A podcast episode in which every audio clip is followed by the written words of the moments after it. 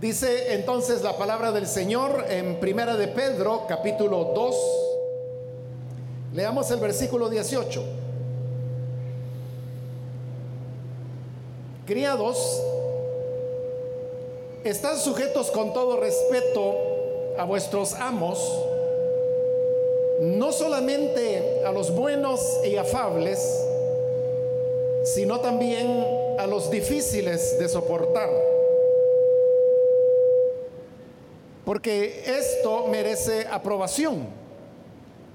Si alguno, a causa de la conciencia delante de Dios, sufre molestias padeciendo injustamente, pues qué gloria es si pecando sois abofeteados y lo soportáis, mas si haciendo lo bueno, sufrís y lo soportáis, esto ciertamente es aprobado delante de Dios. Pues para esto fuisteis llamados, porque también Cristo padeció por nosotros dejándonos ejemplo para que sigáis sus pisadas, el cual no hizo pecado, ni se halló engaño en su boca quien cuando le maldecían no respondía con maldición.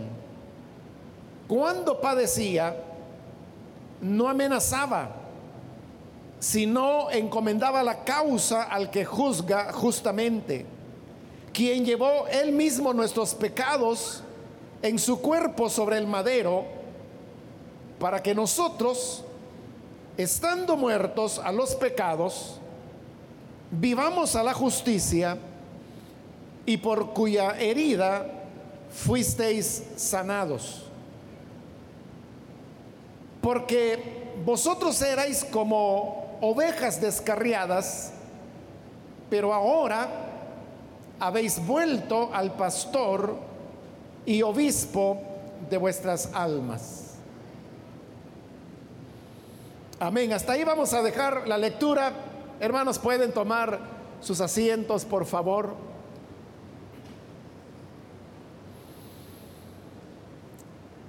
Hermanos, este día seguimos adelante con el estudio que estamos desarrollando en esta primera carta de Pedro, en la cual eh, hemos visto en las oportunidades anteriores cómo se nos expuso los privilegios que nosotros hemos recibido como pueblo de Dios, privilegios por los cuales hemos sido llamados linaje escogido, nación santa, real sacerdocio, pueblo adquirido por Dios. Y dado de que gozamos de todos estos privilegios, luego se nos hacía un llamado para vivir de acuerdo a esos privilegios que hemos recibido. Dentro de estos pensamientos de cómo es que tenemos que vivir, a partir de este versículo 18, donde hoy hemos leído, inicia una nueva sección de la carta donde se va a tocar lo que se llaman los códigos domésticos. Los códigos domésticos eran, hermanos, normas de vida que eran socialmente aceptados en el siglo primero y por lo tanto era lo que se consideraba bueno de cómo cada quien tenía que comportarse dentro de su casa. Pero para entender los códigos domésticos es importante entender qué era lo que las personas de esta época entendían por casa. Para ellos la casa estaba formada por el esposo y la esposa, los hijos o hijas que pudieran tener y los siervos o esclavos o criados como se le llama en esta en esta carta. Es decir que los criados eran considerados parte de la casa. O sea, no de la familia, que es una cosa diferente, pero sí de la casa. Y ahí, hermanos, es donde viene esa palabra griega que algunos de ustedes conocerán porque la usamos con alguna frecuencia, sobre todo cuando hablamos del trabajo celular, cuando hablamos del oikos. Oikos es la palabra griega que se traduce casa. Pero la casa no estaba reducida solo a la familia nuclear, como la llamamos hoy, sino que también estaban en la cuenta los criados que esa familia pudiera tener. Habían familias que eran pobres y no tenían ningún criado, pero luego habían hermanos, familias que podían tener un criado, dos criados, ahí dependiendo de la fortuna de cada persona. En otras ocasiones, hermanos, yo les he explicado que los esclavos o esclavas se podían comprar por una cantidad de dinero que hoy en día sería bastante similar a lo que cuesta un vehículo. así como hoy hay familias que no les alcanza ni siquiera para comprar un vehículo viejito, no tienen, Igual en, la época había familias que no tenían ningún siervo, ningún esclavo. Y así como hay personas hoy en día que pueden comprar un carrito, pues de carrito a carrito hay de todo, ¿verdad? Hay carritos de los años 60 que a saber cómo, pero ahí andan caminando todavía. Y se pueden adquirir por unos, no sé, 500 dólares, algo así, ¿no? de igual manera, en la época usted podía comprar un esclavo, por ejemplo, que fuera viejito, así como hoy usted dice, no, yo un carrito viejito quiero. igual usted podía comprar un esclavo viejito, porque lo que se pagaba con los esclavos era la juventud. Mientras más joven fuera el esclavo, más valía. Bueno, ese era un criterio general que se aplicaba a todos los criados. Pero había otro y era la educación o las habilidades que el criado pudiera tener. Usted podía comprar un esclavo que, por ejemplo, que fuera médico, por decir algo. Entonces usted tenía un médico que era su propiedad porque era su esclavo. Eso es un, un esclavo médico era más caro que un esclavo que fuera, por ejemplo, un obrero que sembrara la tierra, ¿no? Era diferente. Entonces, habían personas, familias, que tenían esclavos, otros que no. Realmente habían muchos esclavos.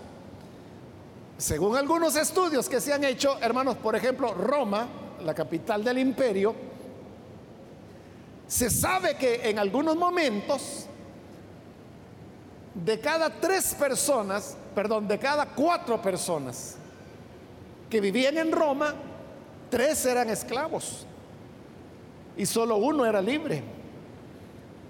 En otras palabras, de, toda la población que había en Roma, que era una ciudad muy grande, solo el 25% de las personas eran libres y la mayoría, el restante 75%, eran esclavos, es decir, había más o menos tres esclavos por cada persona. Ahí usted puede imaginar la gran cantidad de esclavos que podía haber. Y como ha ocurrido, hermanos, en todas las épocas y sigue ocurriendo hoy en día también, el Evangelio es mejor recibido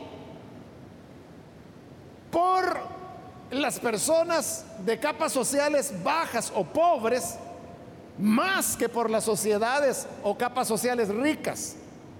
¿De qué sucedía? Que la mayor parte de miembros de la iglesia, o una buena parte de ellos, eran esclavos. Entonces, los códigos domésticos servían, como le dije, para normar, por eso se llamaban códigos. Eran las normas de cómo cada persona tenía que desempeñarse dentro del oikos, es decir, de la casa. En el Nuevo Testamento, hermanos, nosotros encontramos los códigos domésticos en tres lugares. lo encontramos en la carta a los Efesios, lo encontramos en segundo lugar en la carta a los Colosenses y en tercer lugar los encontramos aquí en esta primera carta de Pedro.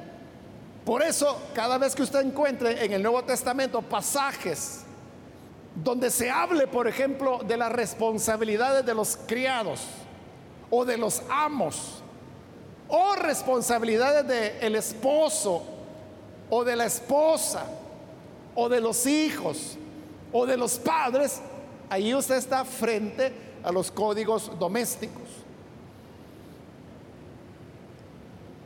La diferencia, hermanos, de los códigos domésticos que aparecen aquí en Primera de Pedro en relación a Efesios y a Colosenses son bien marcadas. Y a la vez curioso, porque, hermanos, no hay una razón para explicar por qué Pedro los presenta así. Pero mire, empieza en el versículo 18, donde dice criados. Ahí está hablando los esclavos. Luego en el capítulo 3, versículo 1, note que ahí dice, asimismo vosotras mujeres, ahí está hablando a las esposas. Luego en el versículo 7 dice, vosotros maridos, ahí está hablando de las responsabilidades del esposo. Pero note cuáles son las diferencias. Que en los códigos domésticos de Primera de Pedro se dice cuáles son la responsabilidad del criado, o sea, del esclavo, pero no se dice cuáles son las responsabilidades del amo. En tanto que en Efesios y Colosenses sí se menciona. Y también hay un cambio, hermano, porque usted puede ver que aquí en Primera de Pedro lo primero que se menciona es a los criados. Y después se va a hablar de las esposas y luego de los esposos.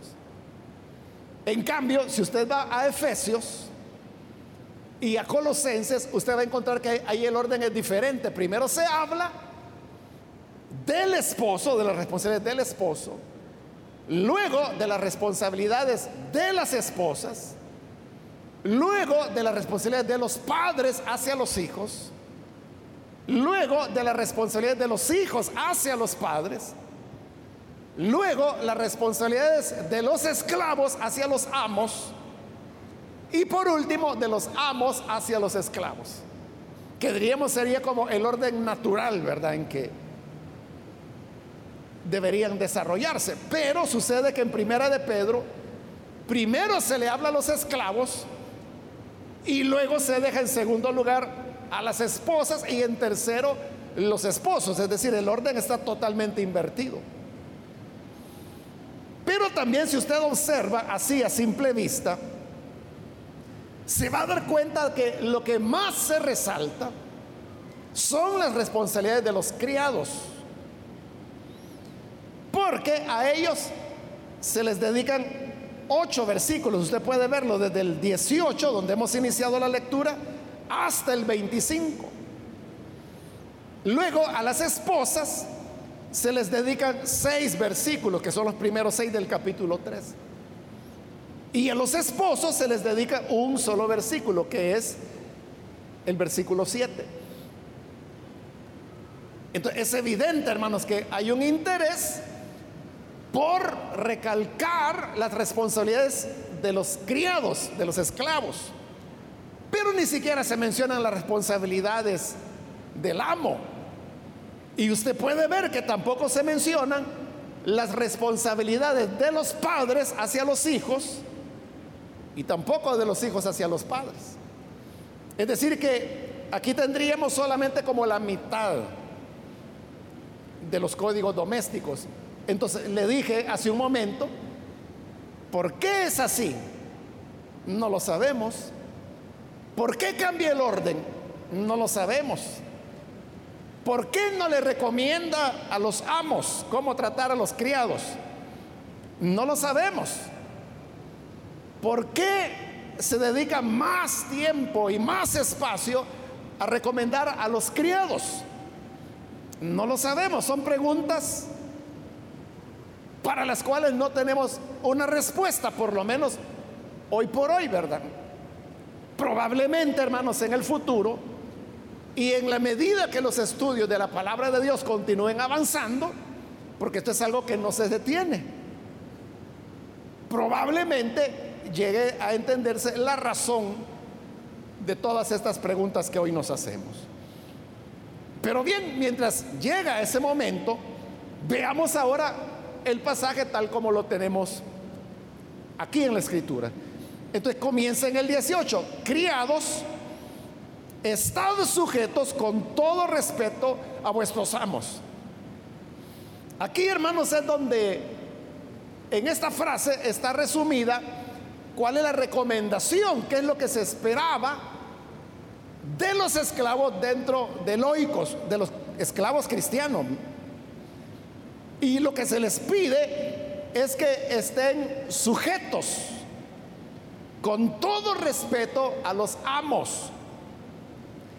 Es curioso, hermano, de que lo mismo es lo que se le va a pedir a las mujeres en el capítulo 3, que estén sujetas a sus esposos, pero ahí vamos a llegar después. Ahora, los amos, hermanos, había, había todo tipo de amos.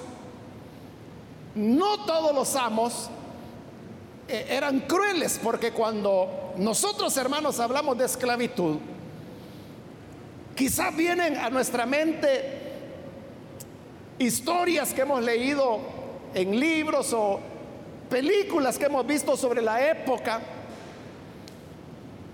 Y lo que las películas presentan o los libros presentan precisamente por dramatismo son a los amos malos, ¿verdad? Es decir, aquellos que golpeaban a los esclavos, que los maltrataban, que les daban un trato inhumano. Pero no todos eran así había toda clase de amos. En realidad, hermano, eran pocos los que actuaban así de manera violenta. Como le he dicho en otras ocasiones, de acuerdo a las normas sociales de la época, los esclavos eran propiedad de los amos. Entonces los amos podían hacer con su propiedad lo que quisieran. Podían golpearlos, podían lisiarlos, Incluso podían matarlos y no había repercusiones legales contra ellos, porque era su esclavo, eran su propiedad. Pero, hermano, la tendencia natural del ser humano no es maltratar lo que le pertenece. Al contrario, lo cuida. Y aquí, hermano, vuelvo al ejemplo del carrito. Que aunque usted tenga un carrito viejito que se le anda desarmando, pero usted qué hace con el carrito? Trata de tenerlo de la mejor manera. Lo cuida, todos los sábados ahí está, temprano lavándolo. Mira de que tenga los cambios de aceite, que si algo se daña, lo repara. Es decir, Usted quiere tenerlo en las mejores condiciones porque usted sabe que mientras mejor lo tiene, mejor le va a funcionar, mejor le va a servir. Y por otro lado va a conservar el valor que tiene. Lo mismo era con los esclavos. Mientras mejor usted tuviera un esclavo, ese esclavo conservaba en primer lugar la salud. Y estando saludable, usted era el que ganaba provecho, porque los esclavos, sobre todo, eran para mano de obra. Había esclavos que lo que hacían era un trabajo intelectual, como Flavio Josefo, por ejemplo, que él era un historiador. Y él fue tomado esclavo por un romano que, que se llamaba Flavio, por eso es que a Flavio lo conocemos como Flavio, aunque él era Josefo porque era judío. Flavio es un nombre romano, latino. Y este hombre, Flavio, que no sabemos quién era el, que compró a Flavio Josefo, no lo tenía para acarrear agua, porque eso hubiera sido, hermano, un desperdicio si era un genio, era un historiador al que tenía. Gracias a eso es que hoy nosotros, hermanos, tenemos los libros de Flavio Josefo que son una fuente de historia inestimable, porque no hay otros documentos como los que él escribió. Entonces la clave, hermanos, de los esclavos era tenerlos en las mejores condiciones. Claro, hermano, había amos locos, así como hoy, ¿verdad? Puede haber gente que tiene un vehículo y que lo anda golpeando, lo anda rayando, no le importa, que si se pelea con el otro que va en el otro carril, le tira el vehículo y este sabe que va a aplastar su vehículo, pero no le importa, lo que quiere es hacerle daño al otro. Hay gente así, ¿verdad? Gracias a Dios no son muchos. Así era con los esclavos. Entonces todos querían tener a sus esclavos bien. Porque, por ejemplo, si, si de un golpe en la cara, usted le sacaba un diente a un esclavo, ese esclavo ya valía menos. Porque eso era lo que en el mercado de esclavo revisaban. En primer lugar, que fuera joven, que se viera fuerte, saludable y luego le revisaban la dentadura, los ojos, los oídos. Es decir, que sus facultades estuvieran bien. De manera que si usted fracturaba o lesionaba a un esclavo, ya le dije, repercusiones legales no había. Pero usted era el que perdía porque estaba dañando su propiedad. Estoy explicando, hermanos, todo esto porque uno podría preguntarse, bueno, y entonces si esta es la palabra de Dios, y está hablando a personas que eran esclavos, pero eran cristianos, ¿cómo es que les está pidiendo a los esclavos que le tengan respeto a sus amos? Pero lo que ocurre es que esas eran las condiciones, hermano, o sea, no eran tan malas como uno lo imagina. Claro, un esclavo no recibía paga, lo único que recibía era el alimento. Porque le convenía al amo tenerlo, como ya dijimos, saludable y fuerte para que trabajara para él. Pero no le daba salario, porque era su propiedad. Entonces lo alimentaba para que estuviera bien y pudiera seguir trabajando.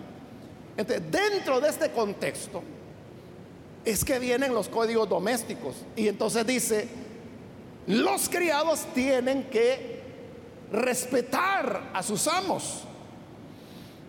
Y no importa qué clase de amo le hubiera tocado, porque le podía tocar bueno o le podía tocar malo. Eso dice en el versículo 18. Leámoslo de nuevo. Criados, estad sujetos con todo respeto a vuestros amos. Oiga, no solamente a los buenos y afables, sino también a los difíciles de soportar.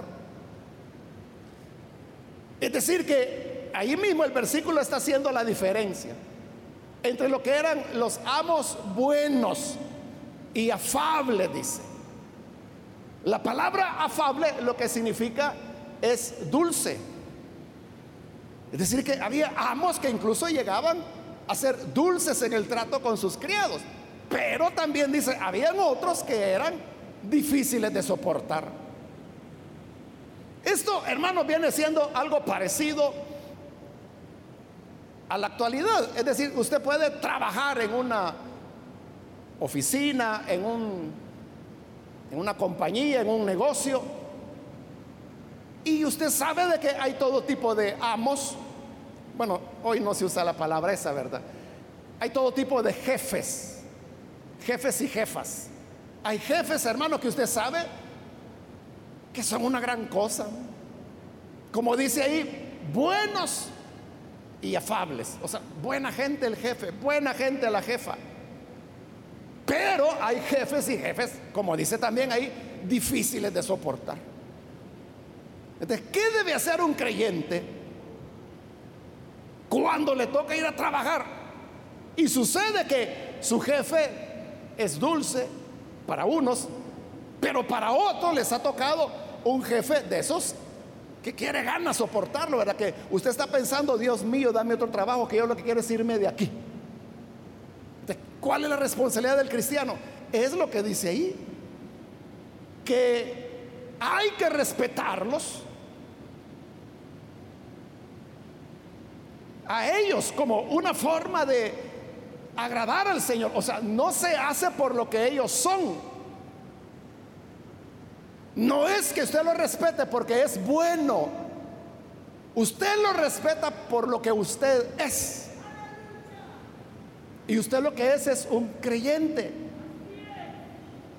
La responsabilidad del creyente es respetar al jefe, que si es bueno y dulce, no cuesta nada, ¿verdad? El problema es cuando son difíciles de soportar. Pero allí también corresponde ser respetuosos con ellos. Mira el versículo 19, porque esto merece aprobación. Si alguno a causa de la conciencia delante de Dios sufre molestias padeciendo injustamente. Ahí está lo que le decía. Nuestra actuación no corresponde a cómo es el jefe, sino que corresponde a lo que somos. Por eso dice ahí que es por causa de la conciencia delante de Dios. ¿Por qué usted tiene que ser respetuoso con, su jefe o con el gerente, con el supervisor, como sea que se llame? ¿Por qué tiene que ser respetuoso? Porque su conciencia delante de Dios le está diciendo a través de la palabra que estamos leyendo que así debe ser, ese debe ser su actuar. Usted no lo hace porque el hombre sea dulce y que como es dulce, entonces sí, yo lo respeto porque viera que él también es muy respetuoso conmigo. Pero ¿qué tal si le toca un jefe amargado? Que es difícil de soportar. Entonces, ¿qué le toca? Respetarlo también. Y usted puede decir, no, pero mire, es que este hombre es tan difícil de soportar porque me trata de manera injusta. Y es cierto, hermano, las personas que son difíciles de soportar son personas un poco trastornadas. O sea, uno no sabe, hermano, qué problemas tuvieron cuando eran niños, qué tipo de padre tuvieron, o quizás tienen problemas en su hogar, en su casa, o están frustrados o tienen deudas, a saber, ¿verdad?, qué les pasa. Pero la cosa es que eso no es normal. Que una persona venga, hermanos, cargado de enojo y que viene y se desquita con usted que es un trabajador y que le descuenta días que por ley debería pagarle. Eso es injusto. Claro que es injusto. Y ahora, si usted me pregunta, y si me tratan injustamente, yo tengo que respetar a ese jefe injusto. Pues lea lo que dice el versículo 19. Esto es lo que merece aprobación. Es decir, ¿quiénes son los creyentes que van a ser aprobados?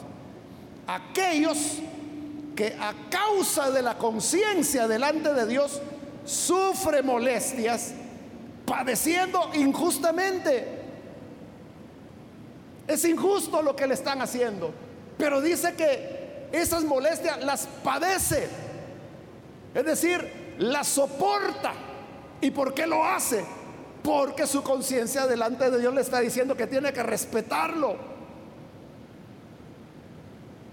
Entonces, si usted me pregunta, significa que hay que respetar a los jefes que incluso me tratan injustamente. Sí. Eso es lo que está diciendo aquí. Que eso es lo que se aprueba, dice. Eso es lo que le agrada a Dios. Cuando dice que esto merece aprobación, se está refiriendo obviamente a la aprobación de Dios. Vea el versículo 20 para que quede más claro. Pues qué gloria es si pecando sois abofeteados y lo soportáis. Aquí la pregunta sería, hermanos, ¿y qué chiste tiene o qué gracia tiene que usted por andar insultando a las personas Alguien se enojó y le pegó una bofetada. Usted no puede decir, ay, mire, cómo sufro yo por amar al Señor. Mire, me pegaron. No, no le pegaron porque usted ame al Señor ni porque sea creyente.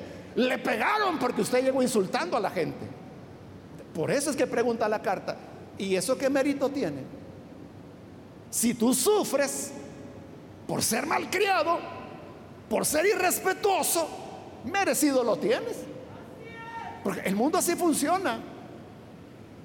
Usted trata mal a una persona, esa persona se va a desquitar con usted. Y cuando se desquite, usted no puede decir, ay, mire, como soy creyente, fíjese que aquí todos me dan coscorrones. No, no es por eso, hermano. Se lo dan porque usted fue irrespetuoso. En cambio, dice el versículo 20, mas si haciendo lo bueno, ahí está la clave, si haciendo lo bueno sufrís y lo soportáis, esto ciertamente es aprobado delante de Dios. Ahí está otra vez el tema de la aprobación. Lo que Dios aprueba es si a ti te abofetean por hacer lo bueno. Eso sí es aprobado por Dios. Por eso dice, si haciendo lo bueno sufrís y lo soportáis, o sea, porque no es lo mismo que lo sufra, hay que soportarlo también. Es decir, lo que comúnmente nosotros decimos, ¿verdad? Tenga paciencia, siga adelante. El Señor o va a cambiar a su jefe o le va a abrir otra puerta de oportunidad para que usted renuncie de ese lugar y vaya a trabajar a otro lugar. Pero no renuncie si todavía no tiene el otro lugar. ¿De qué hay que hacer para mientras? Lo que dice ahí, soportar con paciencia. Y si usted me pregunta, ¿y eso es justo? Entonces, ¿me pueden tratar mal y yo tengo que seguir soportando con paciencia? No, no es justo. Es injusto. Pero lo que la Biblia dice que esa es la gracia de Dios, eso es lo que Dios aprueba que si sufriendo injustamente lo soportas, eso Dios lo va a probar. No nos debe extrañar esto, hermanos, que estoy diciendo, de que hay que soportar lo malo. No hay que asustarse. O mejor, para que se asuste más, mire lo que dice el versículo 21. Pues para esto fuisteis llamados. ese es el colmo ya, ¿verdad? Porque no solo está diciendo que hay que soportar con paciencia y respetando al injusto, con paciencia, sino que dice que para eso fuimos llamados. En otras palabras, lo que está diciendo es, de esto se trata el Evangelio. El Evangelio se trata de ser llamados a soportar injusticias. Y si usted dice, momento, alto ahí, ¿cómo es eso de que hemos sido llamados a soportar? ¿Cuándo fue que a mí dijeron o que yo oí que el predicador dijera, bueno, los que quieran venir a sufrir, pasen al frente? ¿Cuándo fue eso? Yo no oí eso. Es que el llamado a sufrir no viene del predicador, sino que, vea lo que dice el 21, para esto fuisteis llamados, porque también Cristo padeció por vosotros, dejándoos ejemplo para que sigáis sus pisadas. Entonces, ¿cómo es que fuimos llamados a soportar? Porque Cristo, que es el que nos llamó de verdad, es el que sufrió por nosotros. Y dice que lo hizo para dejarnos ejemplo, dejándonos sus huellas para que nosotros hoy caminemos por el mismo sendero que Él tomó. Porque yo le pregunto, ¿fue justo el trato que le dieron a Jesús. Cuando lo bofetearon, cuando lo coronaron de espinas, cuando lo azotaron, cuando lo clavaron en la cruz, fue justo eso.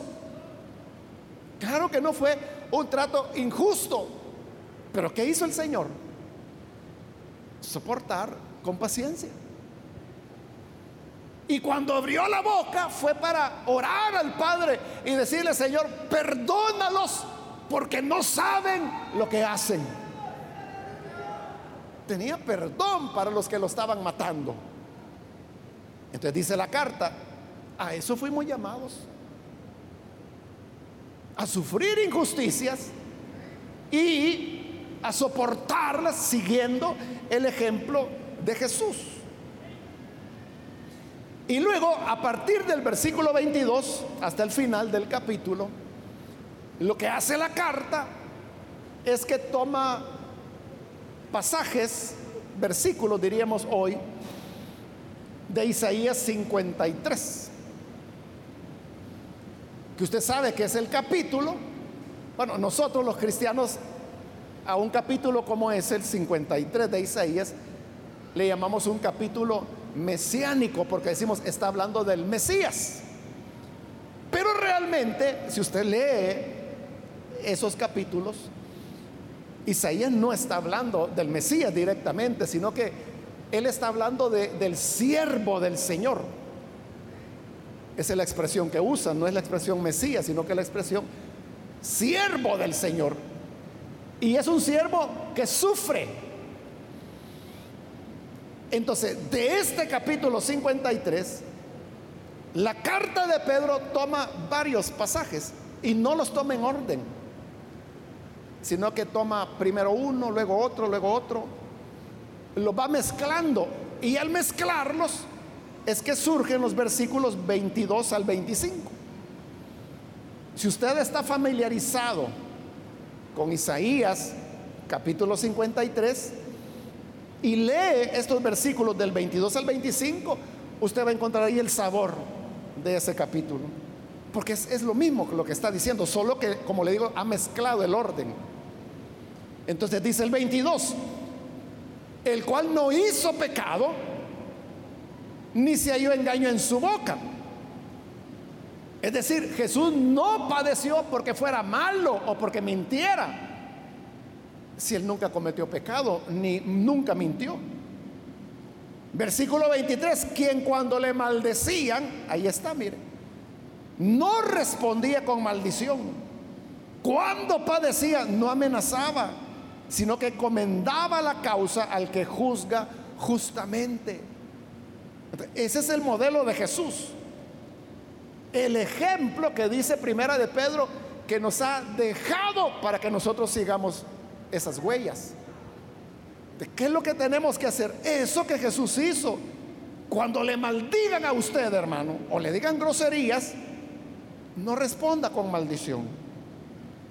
Cuando padezca, no amenace, sino que encomiende su causa al Señor, que es el que juzga justamente. Es lo que dice Pedro, perdón, Pablo en primera, perdón, en Romanos 13 cuando dice que no nos venguemos por nosotros mismos, sino que demos lugar a la ira de Dios. No tenemos por qué defendernos nosotros.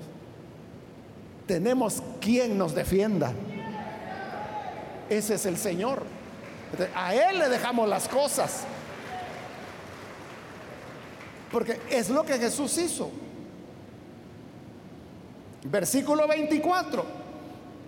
Quien llevó, este quizás es el pasaje más conocido de Isaías 53, quien llevó él mismo nuestros pecados en su cuerpo sobre el madero, para que nosotros, estando muertos a los pecados, vivamos a la justicia y por cuya herida fuisteis sanados. Es decir, el Señor no solo llevó los insultos de los que le insultaban, además llevó nuestros pecados y llevó nuestras enfermedades.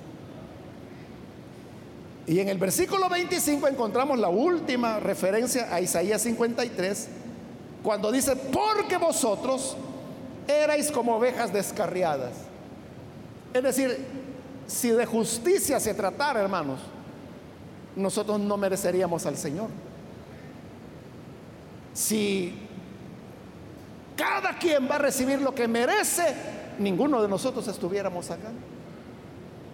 ¿Por qué? Porque ahí dice que nos habíamos descarriado como ovejas. Pero ¿qué hizo el Señor? Dice, ahora habéis vuelto al pastor y obispo de vuestras almas. Es decir, el Señor nos recibió misericordia. Nosotros fuimos los que lo dañamos a Él. Y Él lo que nos dio fue perdón, fue gracia, fue salvación. Igual debemos ser nosotros, hermanos. No devolver mal por mal, sino bendición a quien nos maldice. Orar por quien nos persigue. Amar a quien nos odia. Ahora, todo esto, hermanos, no hay que perder de vista, porque como le dije, el pasaje es algo largo, ¿verdad? Pero no hay que perder de vista de que esto, la carta de Pedro se lo está diciendo a los criados, que así debe ser su relación con sus amos, sea que fueran dulces o sea que fueran difíciles de soportar. Entonces, la lección ahí la tenemos, hermanos.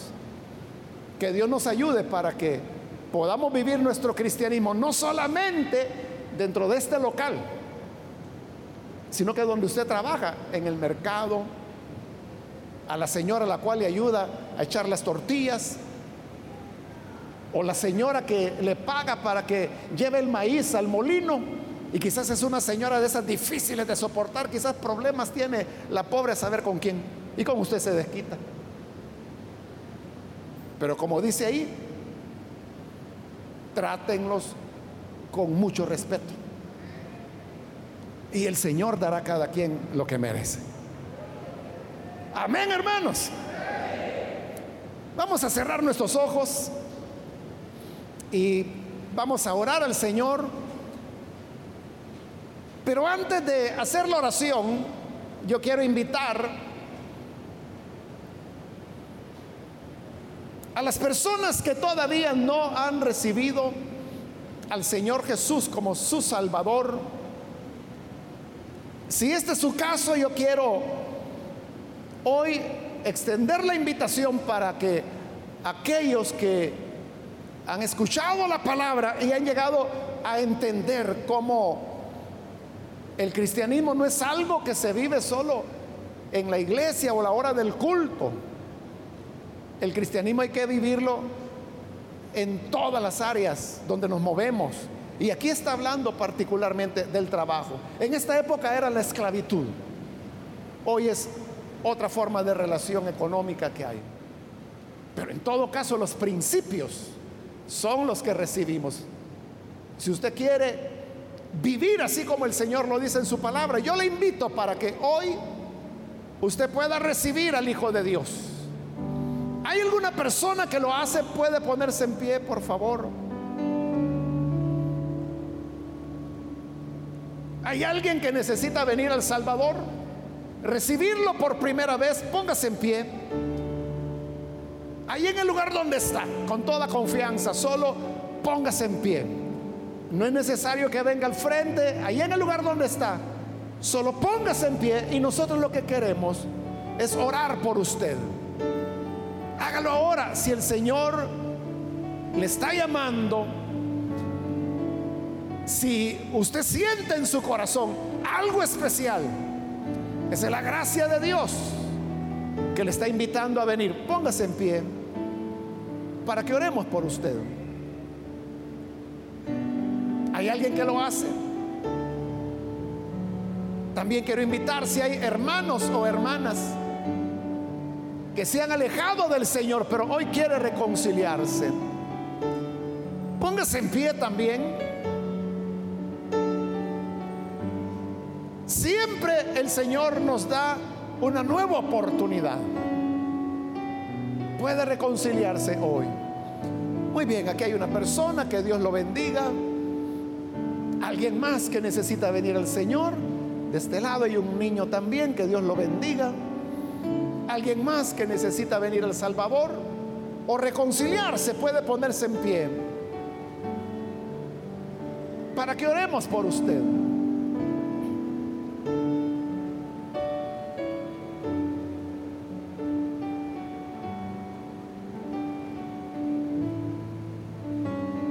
A orar en este momento.